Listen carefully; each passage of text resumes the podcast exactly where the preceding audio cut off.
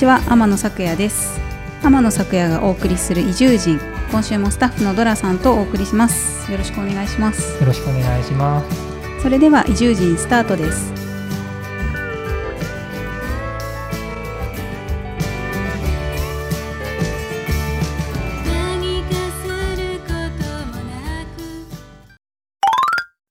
いやていうか季節がはい、すごく今紫波町の季節がすごく良くなってきうて、ん、めっちゃ気持ちいいですね日々、まあ、結構暑いですよね、うん。なんか今。そうですね。10 20 25、6度ぐらい、はい、でもなんか、この間、あの、天気予報のうん見たら、全国天気見てたら、那覇が25度だったんです最高気温が。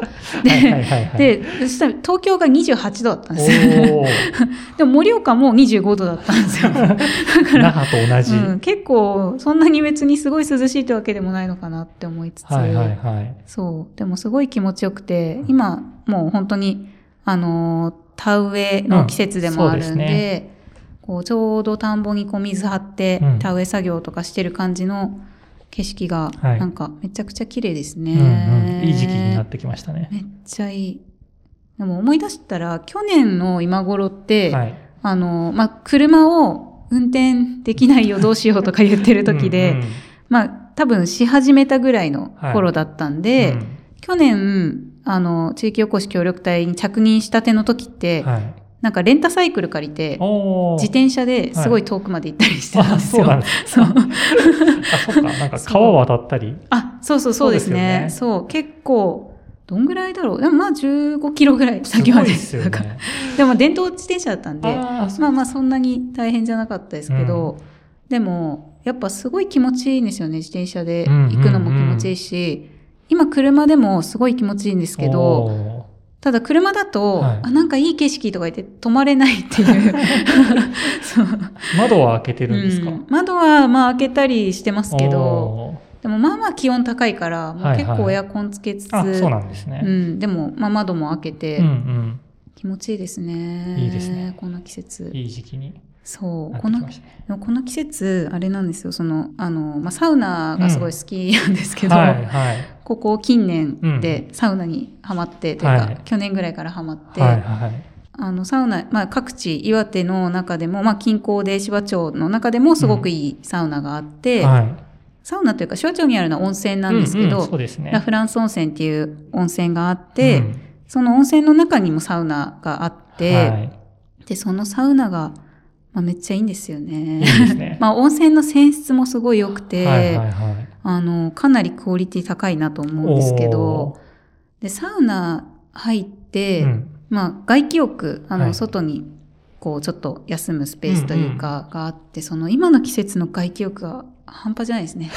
良さが、良さが 良さが。威力がね。威力が、強いですね。そうなんですよ。なんか、私と、まあ、東京ではあの、小杉湯っていう、はい。その、いつも私がよく名前を出うんす銭湯は、まあ、サウナがなくて、はい。だから、まあ、あの、小杉湯では、あの、まあ、厚めのお風呂と冷たいお風呂、はい。水風呂を、まあ、交互に交代浴っていう、温冷交代浴っていう感じで、あの、入るんですけど、まあ、外気も、外気浴も場所がないので、はい。まあ、浴室内とかうん。でちょっと水、あの、熱いお風呂に使っ、しばらく使った後、うん。水風呂に、まあ、1分ぐらいとか使って、うんうん。まあ、浴室内ではい。ちょっと休むとか、うんうんうん。まあ、それもすごい気持ちいいんですけど、はい。やっぱサウナって、その、外気浴の良さがあるんだなって、去年ぐらいにようやく目覚めたので、実感してるんですね 実感してるんですよね。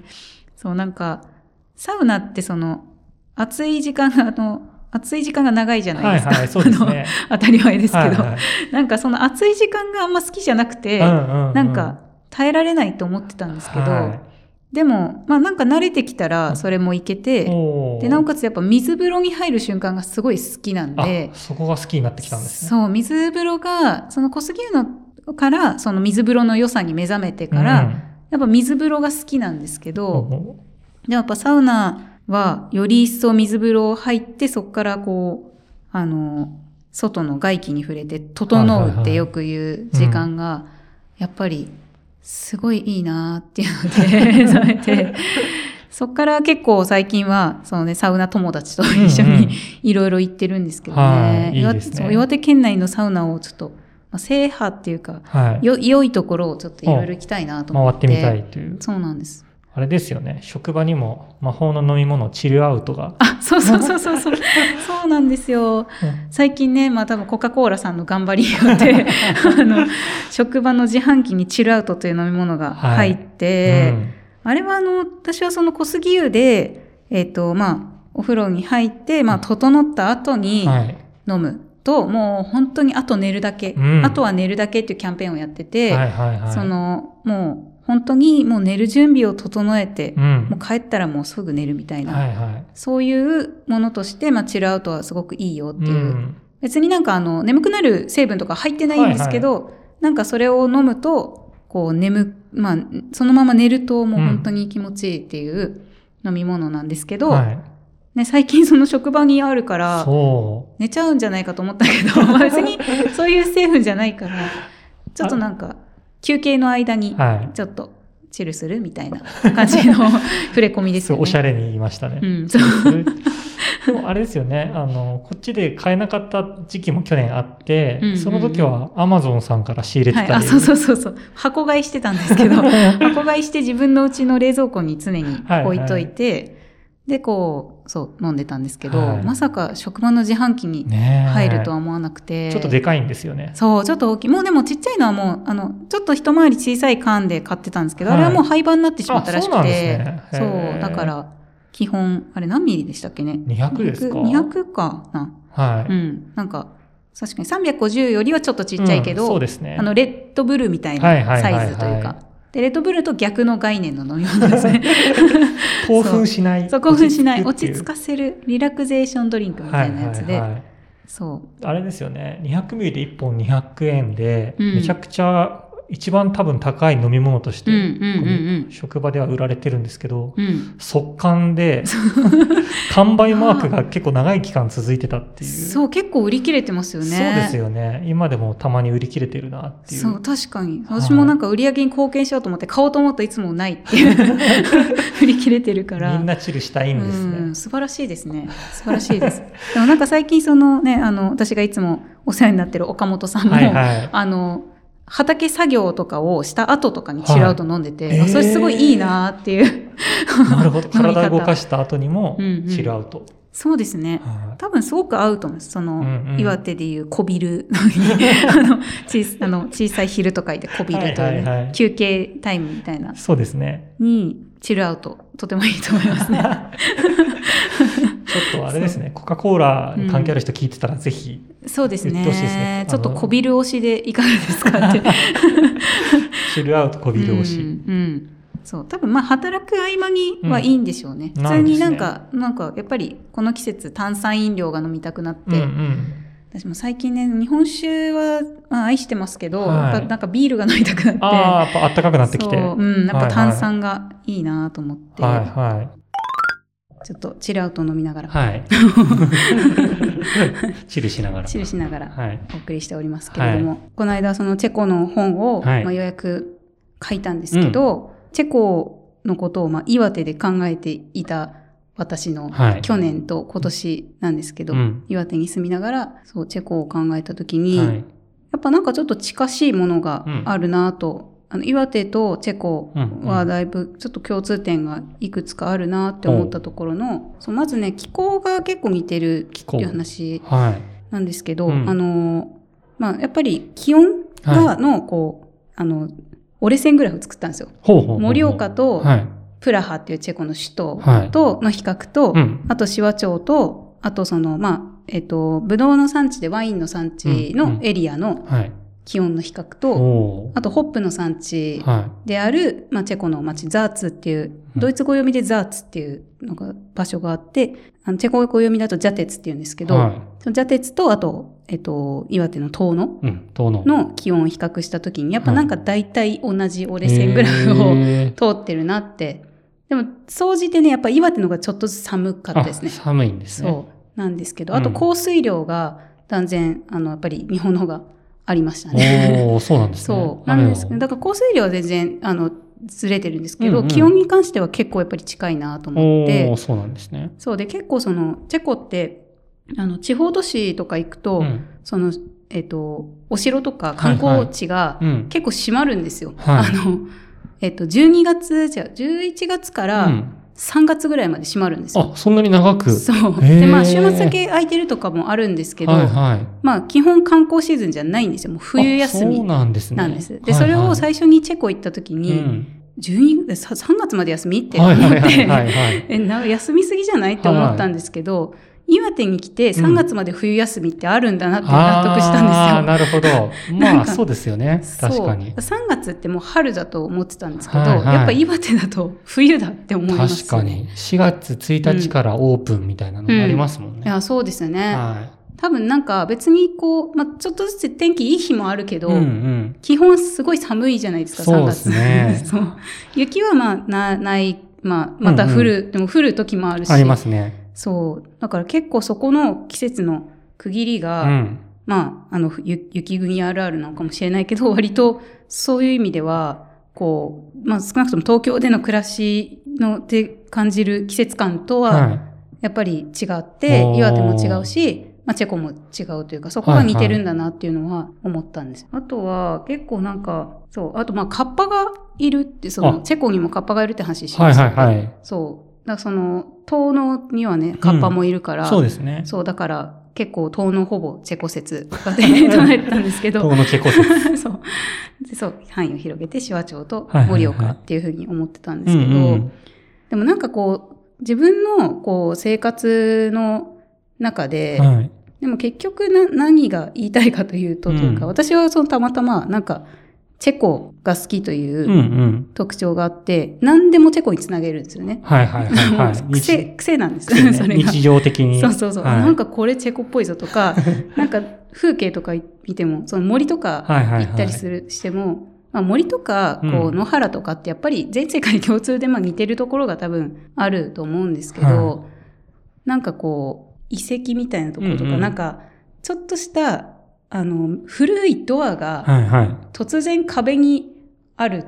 古いドアが 突然壁にあるとき。変なこと、変なこと言った。いや、いいですよ。いいです手話町でもなんか船久保洞窟っていうところ。があるんですけど、うんそこの洞窟の脇、入り口の脇に、はいなんか謎のドアがある。はい。まあその、あの、洞窟自体の入り口もドアがあるんですけど、うんうんそういうなんか、なんだろう、あの先に何があるんだろうみたいな、怪しげな古いドアを見ると、ほうほうほすごい、なんか、あ、チェコかもしれない。おーそこの時はチェコを感じるんですね そう。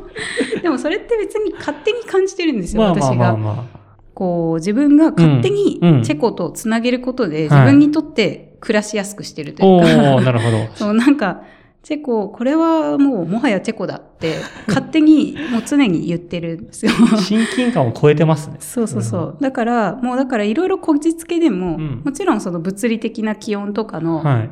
違いとか、うんうん。あの、やっぱり風土として似てる部分、まあ、カッパもそうですし、うんうん。チェコも結構民話とかすごい多くて、はい。あの、妖怪の話とかもうんうんうん。いっぱいあるんですよ。だからそういうところとか、あとまあ伝統の民、あの民謡とかはい踊りとか。きっと、私ちょっとそれぞれに詳しくないので、うんうん。まだそこがこうだっていうふうに、あの、つなげられてないんですけど、はい。きっと共通点いっぱいあるなって思うんですけど、うんうんうんでもそれと同時にまず前提として、勝手に私がチェコという視点で見てるので。でもなんかね、人によってその、手話町が、うんまあ、横浜っぽいって言ってる人がいたり、なんか北欧っぽいって言ってる人がいたり、なるほど。なんか、みんな多分好きに解釈してるんだろうはいはいなはいはっていう、なんか自分のこう好きなうん場所とかとつなげて、い。はい。まあじゃあ東京だったらもしかしたらこの辺が東京っぽいとかうんうんあるのかわからないですけど、うんうんうんなんかそうやって勝手に解釈して済むっていうのも結構大事だなと思って、まあ確かになるほど。好きな場所と重ねてうん解釈して済むっていうのはそうですね。いいんですね。うん、なんか、ここ何々っぽいな、うんうんうんあれできるかもしれないとかっていう時に考える、こう、起点になるのが私の場合はなんかチェコだっていうことなんだな大きな一。つがチェコなんですね。そうですね。はあの、チェコの本の中で、あの、まあ、強制収容所の、はいはい。あの、まあ、アウシュビッツの、ポーランドのアウシュビッツが有名なんですけど、その、えっ、と、まあ、同じ時代というか、に、あの、チェコでも強制収容所があって、まあ、そこの強制収容所の中で、あの、まあ、雑誌をひたすら発行していた少年たちっていうのがいたんですよ。へで、その人たちの話も書いてるんですけど、はいはい今回の本に。あそれ、まあ、その人たちについての本とか、あうの、翻訳ももう、あの、出版されてるので、それを見たんですーけど、うんうんなんか、もうすごいんですよね。13歳、4、5歳ぐらいの男の子たちが中心になって書いてるんですけど、なんか、まあ、その中で結構その、えっ、と、自分たちが、まあもう、自分たちの部屋って量、すごい狭い量の自分のベッドの、まあ枕元の数センチだけ自分の空間があるみたいなぐらいのすごい限られたスペースしかなくて、で、もちろん資材とか物もないし、食べ物もないしっていう状況の中で、すごいいろんなもの創作してるんですよ。彼ら。は。で、結構小説みたいなの書いたり、詩も書いたり、ルポとかエッセイも書いてるんですけど、はいはいでもなんかこう、寮の中の一部を、ここがプラハのなんとか通りだとか、で誰々は大統領でみたいな、そういうゲームとかも、はいはいなんかや、ゲームというか、それを見立てた、うん。あの、なんかちょっとした文章、はいはいはい短い文章とかも書いてたりするんですよ。へーなんかそういうの読むとすごい感動しちゃって、はいはいはい。なんかこう、自分の想像で、うん。なんか補っていくって言ったらあれなんですけど、はいまあ状況が違うからですけど、うん、でもなんかそうやって自分の都合のいいようにはいはい。解釈するうんっていうことって、でももともと自分の介護の本を書いてた時も、うんうんまあそう思ってたというあそうか、なんですね。そうなんかやっぱり、じゃあ例えば母、母がまあ亡くなって、うん母が亡くなったという事実はもうとにかく悲しいけど、はいじゃああの時母はどう思ってたんだろうとか、うんうんわからないことっていっぱいあるじゃないですか。そうですね。そうでこ、これについて母はなんて思う、なんて言うかなとか、はいはいはい。そういうことって全然、まあ結局答えがないから、うんうんまあそれだったらもう自分で解釈するしかないっていう。。確かに。確かに。で、まあきっと母喜んでるよね、とか、もうそのぐらいでやるしか、結局、事実わからないものは、もう、妄想と想像と都合、自分が都合よく解釈するしかないっていうのが、なんかどっかにあっうんて、はいはい。まあ、そこが、あのーなんかこう、今いる場所でチェコを見つけるみたいな、はいはいはい。まあゲームみたいなもんですよね。あ、あれチェコだ。今のは完全にチェコです。よくでも友達とかに、と一緒にいる友達とかにもよく言ってるから、本当にチェコチェコ言ってるこの人って多分なってて。これはチェコだね。そうそうそう、あこれはちょっとチェコ味あるなと思って。どんどん定義、うんチェコ定義。もうほぼチェコですねと。でもそうやって言ってることがまあこうやって本にもなったりしたし、なんか不思議なもんだなって思いますよ確かね。映画上映もできると思ったので。ね。大事ですね。やっぱり好きっていうのを発信していくのは。うそうですね。ん。そう。だから好きなものあるとなんかこじつけられるようんうんうんうになるというか。うん。あらゆるものうに。ん、そうですね。なんかそれがどっか自分の中で結局救いになってくるのかなと思いますね。うんうんうんなんか絶望した時とかに、はいはい なんかやっぱりよりどころが多少あるというか、まあ、そうですよねう。ん、うんなんかそうなのかなと思いますね。なんですかね。祈りみたいな。う んそうかもしれない。うん。なんか八方塞がりの時ってどうしてもその状況ばっかり見がちじゃなうんいですか。うんうん、そうですね。なんかそれを、こう、その状況だけじゃなくて、全然別軸じゃん。なんかチェコっていうものは全然別軸なもので、生活、はいはい私の生活の中で言うと。うんらなんかふとした時に、あの時チェコで見たあの風景とあの人あんなこと言ってたな、とかっていうことが、なんかパッとヒントになったりして、それこそその強制収容所で書いてた少年の話とかっていうのが、パッと出てきたりっていう、まあ、そういう意味でその本は結構そのチェコに学ぶ作るの魔力ってうんしてるのは、まあそんな広いケースというか自分のなんか創作の時とかにやっぱヒントもらえる存在なんだなっていうことのヒント集みたいな感じにもなってるのかなと思いますね。はいはいはいだからなんかエッセイも特に2冊目が介護本で、うん2冊目がこうチェコだから、はい。こう、あれっていう、なんか、誰みたいな、別人みたいな、幅が、そうですよね。なりがちなんですけど、うん結局自分の人生で繋がってるので確、かに。そう、うんなんか、説明が難しいんですけど、うん結局、チェコと移住も、と、あと介護も、はいはい、実は。はい繋がってるっていう、自分の中では。そうですね、うん自分の中では、不思議な本になっております。エンディングです。私、天野咲也の2冊目の著書、チェコに学ぶ作るの魔力が、鴨川出版さんより発売中です。お近くの書店やインターネットでお買い求めください。番組に関する写真やイラストを移住人のインスタグラムで公開しています。移住人で検索してみてください。番組を聞いてのご感想や質問はインスタグラムのダイレクトメッセージからお寄せください。それでは移住人お聞きいただきありがとうございました。